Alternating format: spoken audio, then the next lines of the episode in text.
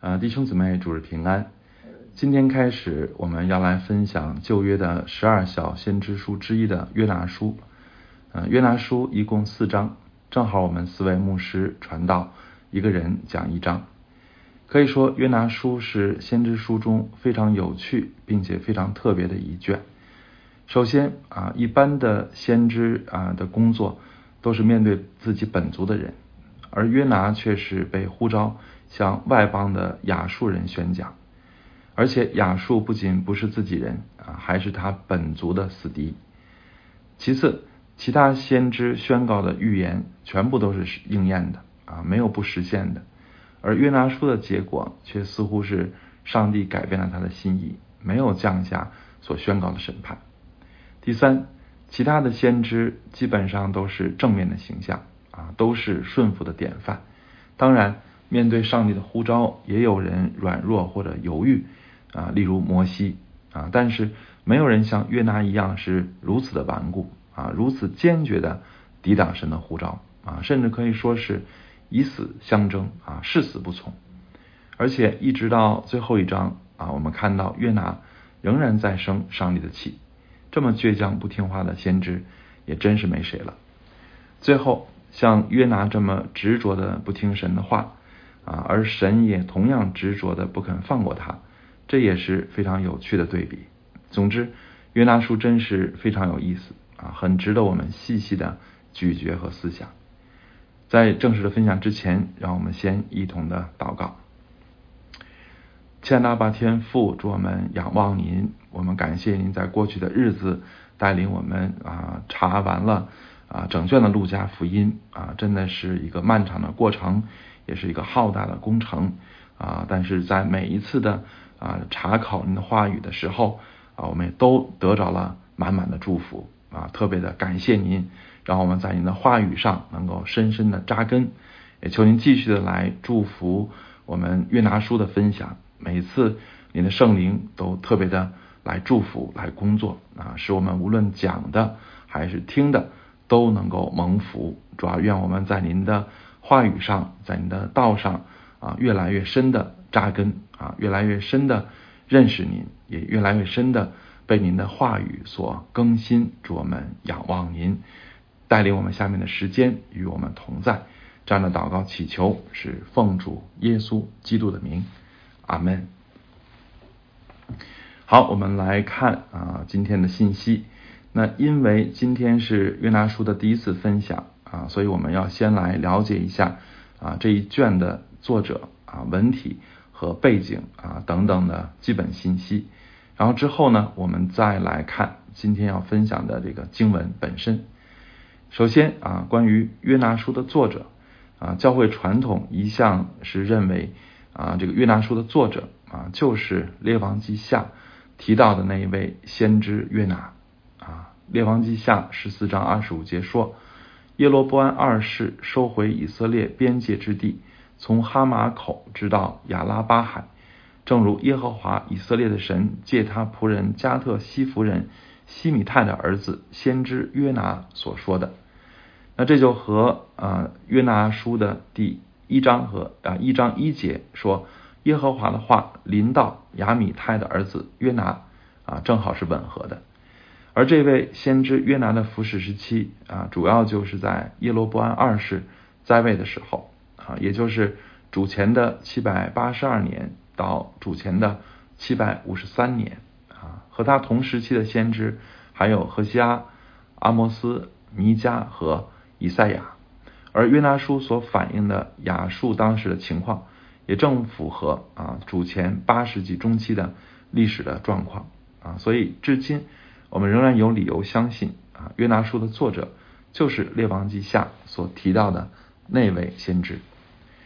呃，其次，关于约拿书的文体啊，今天的学者提出了各种的意见啊，例如认为约拿书是寓言啊，是比喻，是小说啊，是传奇，是讽刺，嗯，是为了说教的虚构故事。而这些意见有一个共同的特点啊，就是否认约拿书是。真实的历史啊，正如他们不信始祖被蛇引诱是真实的啊，也不信基督复活是真实的啊。总之，这些学者的意见啊，是其实是啊不能够相信任何神迹是真实的啊，所以才有了五花八门的啊看法。但是主耶稣说啊，约拿三日三夜在大鱼肚腹中，人子也要这样三日三夜在地里头。显然，主这么说是把约拿书的记载看作是真实的历史，否则他自己的复活岂不也是比喻或者预言？而不是真实的了吗？至于有人认为约拿书的重点在于它包含的思想和教训，啊，是不是历史并不重要啊？但是正如我们之前反复强调过的啊，如果审判、复活、天堂、地狱都是虚构的，那么那些叫人向善的道理真的能够立得住吗？真有人会为虚构的天堂而舍弃看得见的荣华富贵吗？真有人会靠不存在的圣灵，其实是自我的心理暗示，就成为艺人吗？所以，我们今天仍然遵循教会传统的解释，把约拿书看为历史事实。当然，约拿书确实包含丰富啊深刻的信息啊，但是我们坚信，唯有这些信息是建立在历史事实的基础上，这样的道理和教训才是可信的和可靠的。其实，无论是约拿书的作者也好，文体也好，以及它是否是一个整体啊，还是被人啊东拼西西凑而成的，等等这些质疑啊，都是出现在近百年来啊，而这些质疑的逻辑和论证都难说充分，而唯有一点是确定无疑的，就是这些质疑的前提在于不信，而基于这而基于不信的研究啊，根本不可能客观中立。啊，其实圣经研究是否能够绝对客观中立，本身就是应当被质疑的啊。所以今天基督徒学者究竟是应当以信心为前提，以呼叫为目的，以学术为手段，指出不信者的谬误，还是跟着不信者的教宗啊，以不信或怀疑为前提，最终以学术的名义背离正统？这是今天所有基督徒学者啊都必须要面对的一个先决的问题。其实，在历史上，教会受学者的祝福很多啊，因为奥古斯丁、加尔文、路德都是大有信心的学者，但也是牧者。但是今天教会反而是受学者的伤害很大，因为今天的学者既缺乏信心，又脱离教会啊，所以我们特别需要为这个时代兴起既有信心又委身教会的学者祷告，同时也要警惕和远离那些专好质疑传统。却不属于任何教会，自以为超脱和中立的学者，求主怜悯这个时代，求主在这个时代再次兴起奥古斯丁和加尔文式的学者和牧者。第三，关于约拿书的背景，主要就是以色列和亚述的关系。啊，约拿被呼召要去的尼尼微啊，是当时世界上最古老的城市之一，也是亚述的首都。而亚述是以色列的强敌啊，圣经那红书中描述了亚述的败坏啊，也有啊考古发现的碑文啊，记录了亚述在战争中啊是多么的野蛮残残忍啊。北国以色列最终啊就是被亚述所灭，以至于十个支派淹没在历史当中啊。虽然约拿服侍的时代以色列还没有灭亡，但是相信。约拿一定看过太多亚述侵略、欺压以色列的场景啊，甚至我们可以想象，约拿的亲人朋友可能也有被亚述杀害的啊，这就是约拿不愿意顺服上帝呼召的主要的原因。那接下来我们来一同思想啊这一章经文所给我们的信息啊，那首先啊，让我们来思想啊约拿的不顺服啊，我们都知道。约拿书的有趣之处就在于先知竟然也会不顺服。是的，啊，约拿书就让我们看到了先知的不顺服。但是约拿书不仅让我们看到先知的不顺服，而且更让我们看到一个认识神的人啊，仍然可能不顺服到什么程度啊。所以不顺服啊，也不算太奇怪啊。而像约拿不顺服到这个程度啊，其实是啊比较奇怪的啊，是应该。啊，给我们啊这个很大提醒的啊，我们从第一章就可以看出约拿不顺服神啊到了什么程度啊，甚至可以说是啊登峰造极了啊。上帝呼召约拿去尼尼微，而约拿的反应呢是逃往他施去躲避耶和华。尼尼微是在巴勒斯坦的东北方向啊，和啊这个相距啊巴和巴勒斯坦相距啊大概八百公里，而他是是西班牙的一个城市。啊，在巴勒斯坦的西边，啊，两者的距离是将近四千公里，啊，所以尼尼微和他施不仅是南辕北辙，而且距离相差啊将近五倍，啊，可见啊约拿逃避上帝呼召的决心和愿意付出的代价有多么大，啊，此外，当海上起了大风浪，船好像要沉了，啊，水手们都惊慌失措的时候。啊，第五节说约拿已下到底舱躺卧沉睡。啊，约拿在这种情况下还能沉睡是什么意思呢？我们都知道主耶稣可以在风暴中沉睡，啊，也知道全心信靠主的人也能在风浪中安然躺卧。正如诗篇四篇八节说的：“我必安然躺下睡觉，因为独有你耶和华使我安然居住。”而今天约拿的表现啊，可以让我们再长一个见识，就是完全彻底的决定不顺服啊，不顺服神的人也能安然沉睡啊，因为他的决心已经大到没有纠结，不再犹豫，所以他也可以啊躺卧沉睡。当然，这样的安然是不幸的啊，不是属灵的表现，反而是悖逆的极致了啊。但人心真的可能如此啊，约拿就是证明。最后啊，约拿清楚的知道这可怕的风浪是出于神的啊，并且是因为他的缘故。那他对水手们说啊：“你们将我抬起来抛在海中，海就平静了。我知道你们遭这大风是因我的缘故，但是知道风暴是冲着他来的啊，于是让水手把自己扔到海里是什么意思呢？啊，是说明约拿被神降服了吗？我们教牧在研讨啊这一段的时候。啊，我们一致认为啊，这不是约拿顺服的表现啊，反而是他坚决不服的表现。因为如果他心里顺服神了，那这个时候他其实可以向神祷告啊，求神息息怒就可以了啊，或者是等到船在中途停靠啊的时候啊，他再搭别的船回去啊，也是可以的啊。难道他知道有大鱼等着啊，把他这个啊送回去吗？啊，显然不可能。啊，所以约拿让人把他扔到海里的意思是不想连累，不想连累别人啊。但是对于神的呼召啊，他的意思是啊，就算我死了，我也不愿意顺服啊。所以，亲爱的弟兄姊妹，这就是约拿的倔强啊，也是我们共同拥有的真实的人性啊。我们看到约拿的不顺服啊，不是要笑话他有多么的不属灵，而是应当想到原来人性里。竟然有这么多啊，这么深的倔强啊！所以活出顺服的生命，并不是随便就能够达到的事情，而是需要我们深深的认识自己啊，也深深的认识神啊，并且靠着神的恩典和帮助，才能够完成啊这样的飞跃。那么约拿不能顺服的原因啊，到底是什么呢？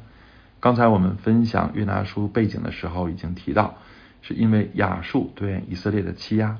啊，是因为亚述对约拿本族实实在在的伤害，按着人的本性啊，这样的仇恨是难以释怀的啊，所以约拿的倔强和不满可以理解啊，但是就属灵的生命而言啊，神的儿女岂不该爱我们的仇敌吗？啊，岂不该为那逼迫我们的祷告吗？啊，按照老我的性情啊，我们自然会求主啊降下火来烧灭他们。啊！但是按照基督的性情，我们应当的，我们应当求父啊赦免他们，因为他们所做的，他们不晓得。所以，亲爱的弟兄姊妹，约拿的生命啊，其实是代表着所有信主之人的实际啊。只不过我们没有被放在他的处境中，所以我们以为自己比他更属灵。其实我们每一个基督徒都像约拿一样啊，需要从拒绝啊，就从倔强的拒绝神。啊，到甘心的顺服神，而这背后更深的变化是活在老我中啊，进到拥有基督的心肠啊。这个就是约拿挣扎的根源啊，也是我们每个人都要不断的去完成的蜕变啊。约拿书第一章啊，让我们看到人性的真实啊，真实的人性啊，也让我们看到人性和神性之间的鸿沟和张力，而这鸿沟如何跨越呢？啊，约拿是否完成了这个跨越呢？啊，第一章我们主要看到的是问题啊，所以第一章我们主要提出问题，而这些问题的答案啊，让我们在后续的分享中逐步的揭晓啊，敬请期待。而在呃约拿书第一章中啊，除了约拿的不顺服，还有一个重点啊，就是外邦人的灵性啊，两者形成鲜明的对比。啊，正如第一章中有很多细节反映出约拿的悖逆，啊，同样第一章中也有很多特意的描写，说明外邦人的灵性，啊，例如当他们遇到危险时，他们就祷告撤迁，寻求神的指引。虽然他们还不认识真神，但是如此敬畏的态度，啊，是进一步认识真神的前提。其次，啊，当他们知道风暴是因为约拿逃避耶和华，就大大惧怕，并且对约拿说。你做的是什么事呢？啊，意思是你怎么敢得罪神呢？啊，你怎么会做这么糊涂的事呢？这确实是一个讽刺啊！这就说明，作为耶和华先知的约拿啊，他的灵性啊，还不如外邦的水水手呢。啊，第三，当约拿让他们把自己扔到海里啊，水手的反应却是极力啊竭力荡桨，要把船拢岸啊。由此可见，他们并非自私自利。啊，反而珍惜约拿的生命，对他们来说，约拿是个外邦人，这又和约拿形成了对比。啊，他们愿意努力拯救约拿这个外邦人，而约拿却宁肯逃到天涯海角，也不愿意向外邦宣讲拯救的信息。第四，啊，当海的狂浪平息了，他们就大大敬畏耶和华，向耶和华献祭，并且并且还愿。啊，所以是如此。啊，快的能够转向耶和华啊，也说明他们的灵性啊。那以上这些经文的描写，其实都是为了表明上帝看待这些外邦人的眼光啊，和计划拯救全人类的心意啊。原来在外邦中啊，外邦人的身上也有人性的光辉，而这光辉并不是啊从人自己来的啊，也不是从偶像来的，而是从神来的啊，是人仍然残存。上帝形象的证明啊，所以上帝为了自己荣耀的缘故，他岂能不在乎啊拥有他形象的人类呢？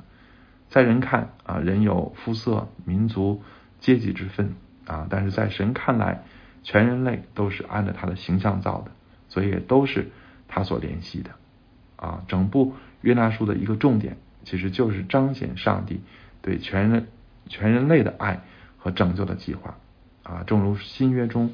保罗的宣告啊，难道神只做犹太人的神吗？不也做啊？不也是做外邦人的神吗？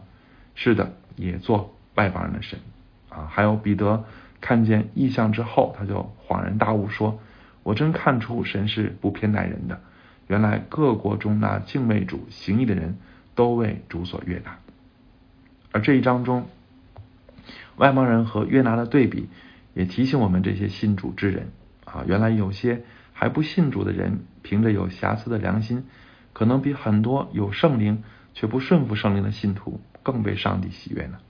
虽然人凭着自己的良心不能得救，但是我们基督徒若不能体贴基督的心肠，明明固执不顺服神，啊，怎能还孤芳自赏、自以为意呢？但愿我们常有谦卑的眼光，能够看到自己的不顺服啊，并且能看到上帝。在别人身上啊，甚至是在啊不信的人身上那些美好的工作啊，求神使我们能够有这样的谦卑的眼光。那最后啊，我们再来思想约拿被啊吞到大鱼的肚子里啊。下周风木会专门的分享约拿在鱼肚子里的祷告啊，以及他的心态如何啊。今天呢，我在此只分享两点啊，一是上帝的绝对主权。啊，原来如果神不允许啊，约拿想以死抗争都是突然的啊。其实被吞到鱼肚子里不是约拿设想的啊，他想的是干脆死了算了啊，干脆死了就可以不回应神了啊。但是神却差派一条大鱼吞了他啊，这就说明如果神不允许啊，我们想放弃生命也做不到啊。所以我相信约拿在鱼肚子里的时候，他的心里肯定很无奈啊，也必定对上帝的主权啊有了全新的认识。所以，亲爱的弟兄姊妹啊，因为约拿在鱼肚子里的啊这个经历啊，我劝大家还是赶快听神的话，比较有智慧。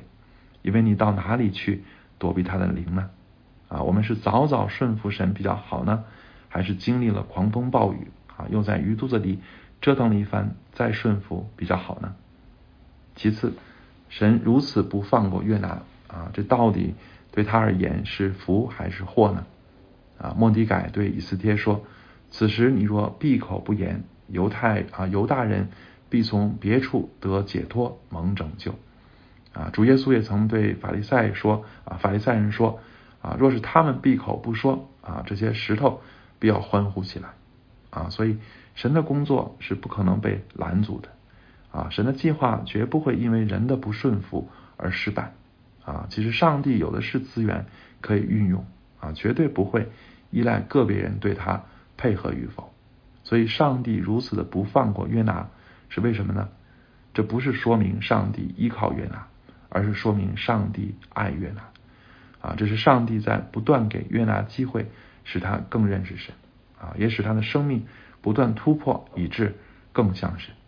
所以约拿书的主线始终有两条，啊，一是上帝对全人类的拯救计划，啊，二是上帝与与约拿之间的关系。上帝爱全人类，啊，上帝也爱约拿，啊，上帝使用约拿，并非是啊这个非用他不可。而是啊，这个非他莫属啊，这个非他莫属，不是依靠他，而是上帝不放弃他啊，是上帝不放弃爱他。所以，亲爱的弟兄姊妹，你对约拿怎么看呢？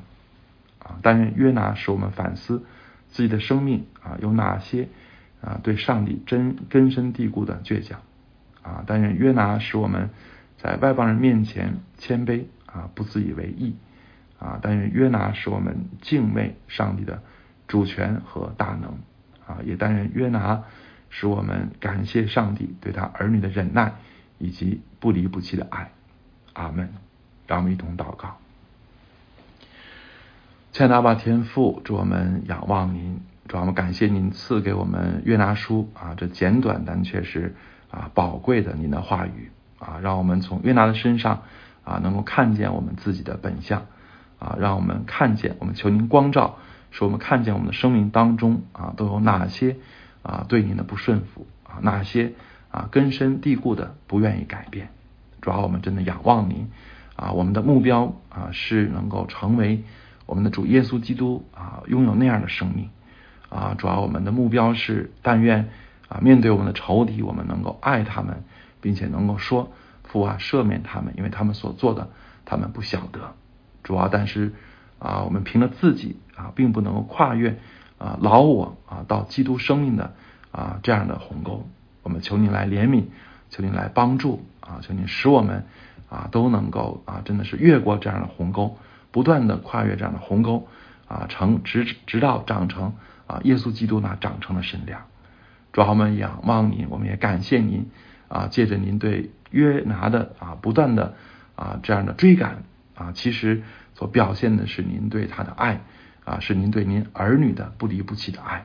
主要愿我们都能够体会这爱，啊，即使我们被管教是一件很啊难受的事情，啊，但是我们能够从管教的当中啊看见您的慈爱，理解您的慈爱，也被您的慈爱所激励。主啊我们仰望您，一切的荣耀颂赞都归给您，听我们的祷告。这样的祈求是奉主耶稣基督的名，阿门。